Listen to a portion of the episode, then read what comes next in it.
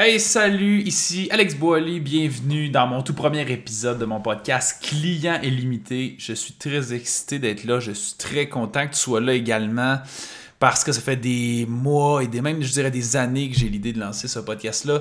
Et voilà que ça se fait formellement aujourd'hui. Et je brise la glace avec le sujet du jour pour vous parler.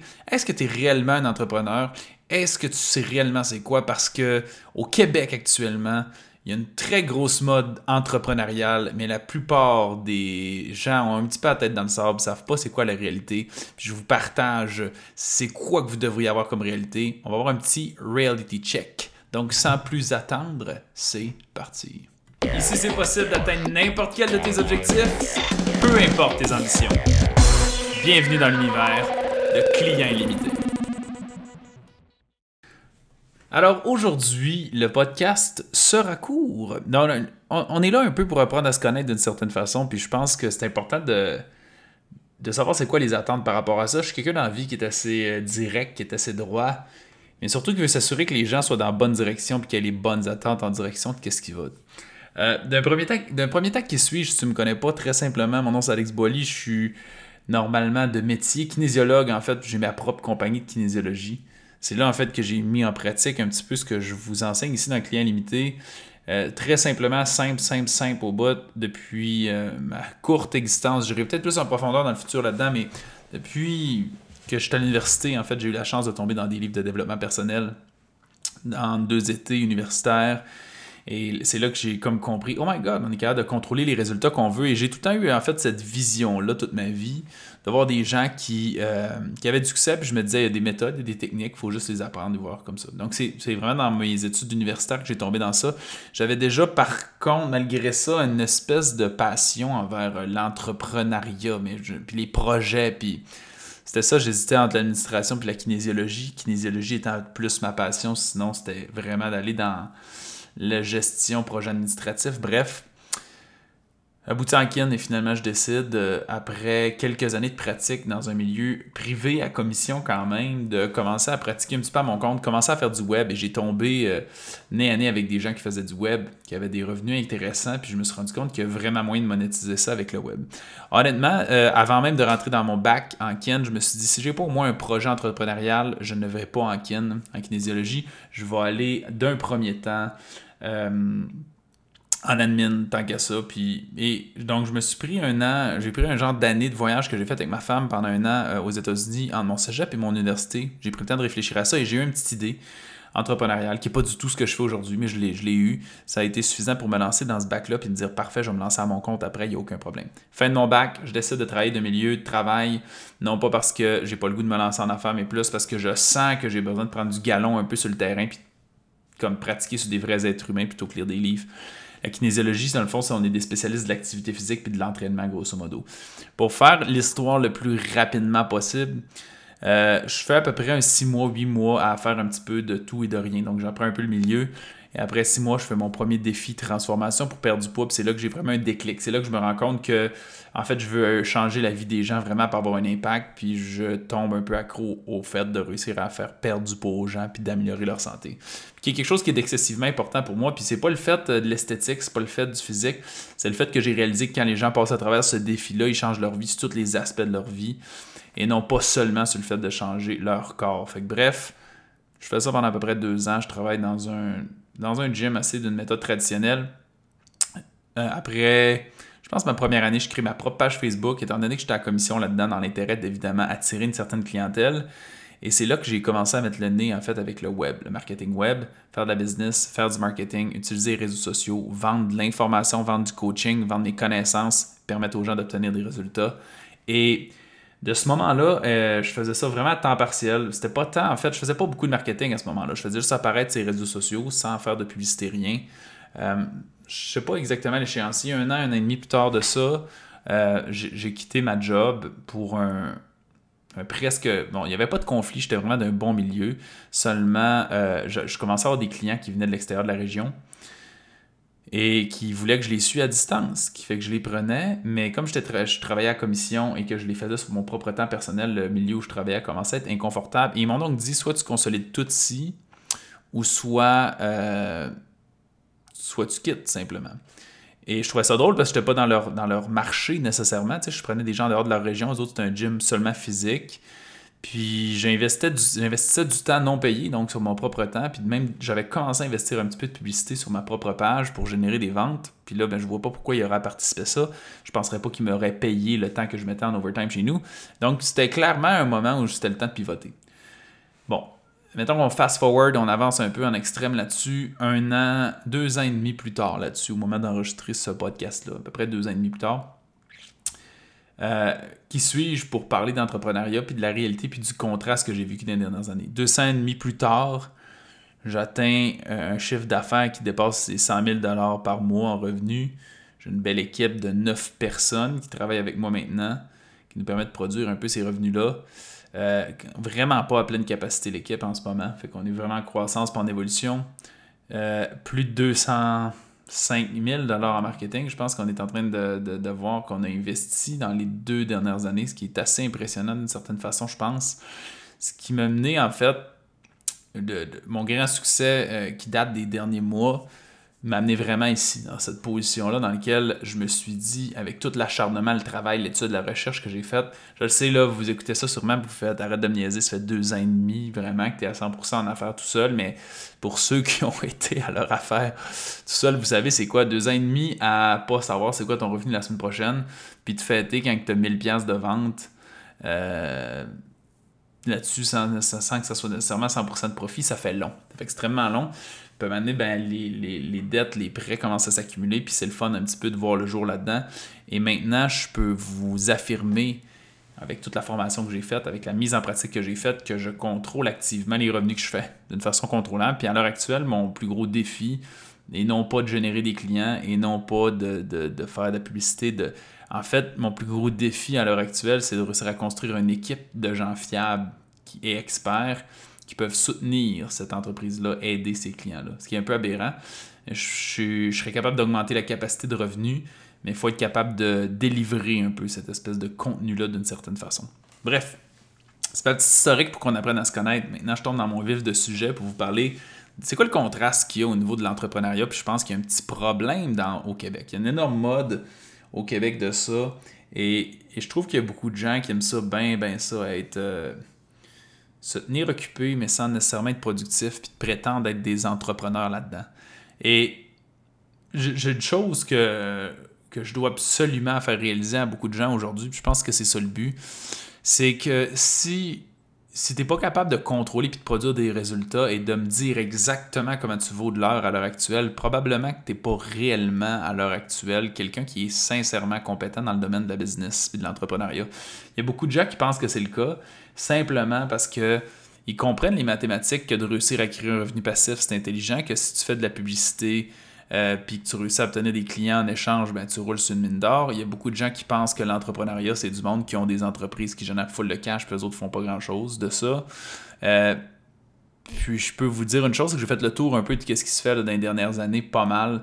J'ai parlé à des entrepreneurs de toutes sortes, qu'il y en a qui, ayant des mentors qui, tournent dans les environs de plus d'1,5 million de revenus par mois euh, à travers le mentorat que j'ai fait, puis les masterminds, les groupes d'entrepreneurs que j'ai. J'en ai, côtoyé d'autres qui, sont tous supérieurs à plusieurs centaines de milliers de dollars par mois. Et il n'y a pas de tour de magie là-dedans. Il y a des techniques contrôlables. C'est ce qu'on veut faire, ce qu'on veut apprendre, c'est ce que je vais essayer de vous partager vraiment dans ce podcast-là. Mais il y a du travail à faire. Il n'y a rien de bien, bien gratuit il y a énormément de connaissances, de compétences, puis d'expertise à développer. Il y a énormément d'essais-erreurs. Et euh, il y a beaucoup de gens que juste parce qu'ils ont compris que si tu fais de la publicité, puis que ta publicité te permet de générer du profit sur ton client techniquement, donc si tu mets une pièce en publicité puis tu génères deux pièces de vente, euh, tu es sur une mine d'or. Ce qui est un concept assez simple, tu n'as pas besoin d'avoir 17 euh, doctorats pour comprendre ce concept de mathématiques-là. Ma fille de 7 ans, je pense que j'y explique pas à comprendre l'affaire. Le problème là-dedans, c'est que y a beaucoup de gens qui ont l'air de penser que ça, c'est quelque chose qui est tellement simple à faire, puis il y a tellement de micro-étapes que c'est pas du tout le cas. Je vais essayer de vous aider, je vais essayer de vous éclairer là-dedans. Sérieusement, je suis extrêmement engagé. J'ai appris des trucs, je vais vous les partager, mais en ce moment, je veux juste que vous vous posiez sincèrement la question d'un premier temps. Est-ce que je suis réellement quelqu'un en ce moment qui peut, puis qui a des connaissances, puis des compétences tant que ça, puis comment tu vaux réellement? Je pense qu'il y a beaucoup trop de gens à l'heure actuelle au Québec qu'à cause de la mode de l'entrepreneuriat, c'est comme ouais, j'ai des projets, c'est cool, ouais, je, fais de la business. Mais dans le fond, ils génèrent pas de revenus. Euh, c'est cool, là, ils font des publications sur les réseaux sociaux, puis ils, je sais pas, ils ont peut-être un podcast aussi, ils ont peut-être, mais, mais, en réalité, ça génère absolument rien. ça, ça veut dire que ça vaut rien. Puis un des trucs pour savoir si tu es réellement compétent dans ton domaine d'expertise, c'est de savoir comment tu vaux de l'heure. Puis là, quand je veux dire savoir comment tu vaux de l'heure, c'est pas. Euh, c'est pas comme bah, moi je veux travailler à 50$ de l'heure. Non, non, c'est si toi demain tu viens travailler dans ma compagnie, comment tu es capable, sûr et assuré à 100% que tu es capable de générer à l'intérieur de ma compagnie, hors de tout doute. Et là, euh, si dans ce moment, tu es en train de dire dans ta tête, ben ça dépend, faudrait que j'entende c'est quoi ta compagnie, faudrait que j'entende de voir qu'est-ce que tu vends, puis faudrait que je voir quel tu fais, puis faudrait que je fasse quelques tests pour voir qu'est-ce que je suis capable de générer, puis faudrait que je check c'est quoi mes coûts de conversion publicitaire que j'aurais. Bref, si tu as ce genre de questions-là en ce moment, c'est parce que justement, tu ne vaux pas cette valeur-là. Parce que moi, demain, si tu me mets les pieds d'une entreprise qui fait du fitness, par exemple, que je suis dans cette industrie-là, je peux te garantir, si tu me donnes deux mois, que je suis capable d'augmenter cette entreprise-là au moins à 50, 60 000 de revenus mensuels sur le pilote automatique d'une façon très facile, simple, naturelle, parce que je sais exactement ce qui doit être fait. Je connais le plan, je sais comment communiquer avec les gens, je sais comment dire à Facebook d'attirer ces gens-là chez nous, je sais comment les convaincre que c'est ce qu'ils ont besoin, je sais comment délivrer du contenu qui fait qu'ils vont obtenir des résultats qui sont, euh, qui sont significatifs. Bref, ça, c'est une bonne question à se poser. Le deuxième point que je vais essayer d'éclaircir aujourd'hui, c'est est-ce que tu es réellement un entrepreneur ou est-ce que tu es un travailleur autonome? Euh, extrêmement important de faire la distinction. Et by the way, juge pas es. J'ai vraiment aucune, euh, aucune différence. Et moi, j'ai fait face à cette question-là. Ben, on va commencer par le définir, puis après ça, je prolonge là-dedans. J'ai fait face à cette question-là dernièrement, puis je vais vous partager peut-être un peu l'histoire aussi. Mais euh, donc, un, travail autonome, c'est quoi? Un travail autonome, c'est que tu travailles pour ton entreprise. C'est cool, tu es à ton compte, tu gères ton horaire, tu gères tes conditions, tu gères le prix que tu vends, tu as plein de déductions fiscales intéressantes. Fait qu'il y a plusieurs avantages. C'est sûr qu'avant même d'être salarié, personnellement, d'être employé, je serais probablement travailleur autonome.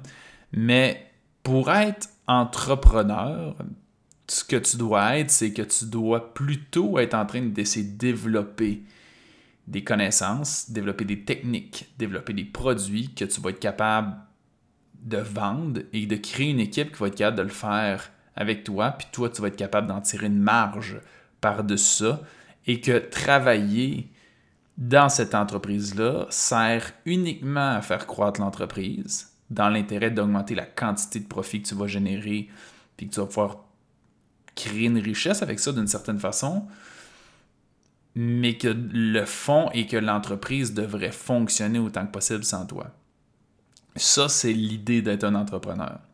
Si à l'heure actuelle, la seule chose que tu fais, c'est être bon dans quelque chose, avoir un bon produit, avoir un bon service, mais que toute l'entreprise dépend de toi, puis t'aspires pas à l'heure actuelle de créer une équipe qui recrute à ta place, tu es un travailleur autonome. Ceci étant dit, je m'en fous un peu, je juge pas du tout dans quelle situation tu es, c'est pas grave. L'objectif de client limité, c'est de comprendre comment attirer une clientèle sur le pilote automatique avec des techniques qui fonctionnent bien, euh, qu'on peut maîtriser puis contrôler. Fait que c'est toi qui décides de l'attraction que tu as, de façon à être capable de créer des revenus qui sont prévisibles. Parce que les clients, c'est la seule chose qui génère des revenus d'une certaine façon dans ton entreprise.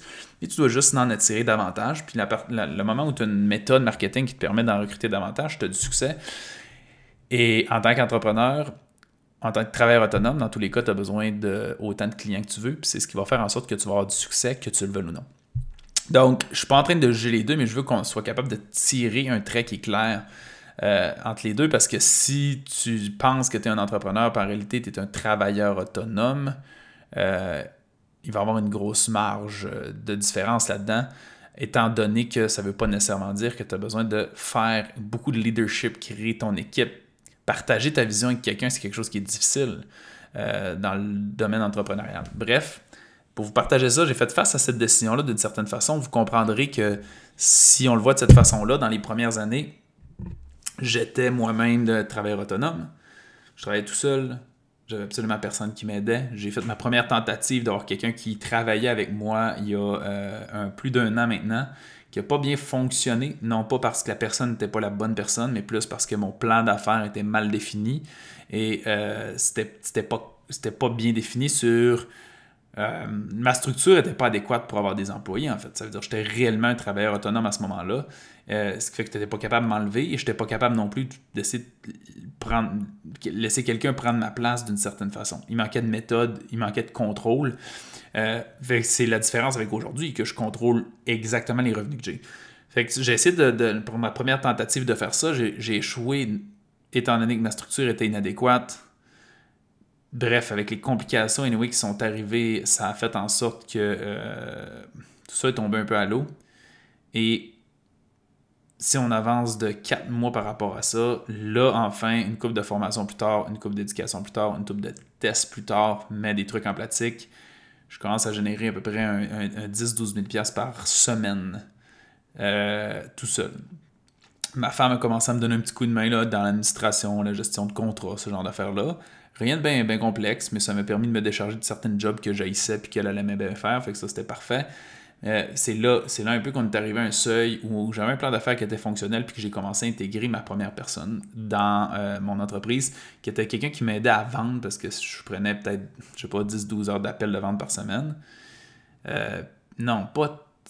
Ouais, ouais, je devais prendre 10-12 heures d'appel de vente par semaine pour des potentiels nouveaux clients. Et euh, ça, ça prend beaucoup de temps. Fait que, du jour au lendemain, en engageant quelqu'un euh, qui était compétent là-dedans, puis qui respectait mes valeurs, puis qui voyait ma mission euh, d'entreprise, ça a permis de me donner vraiment beaucoup de temps. Bref,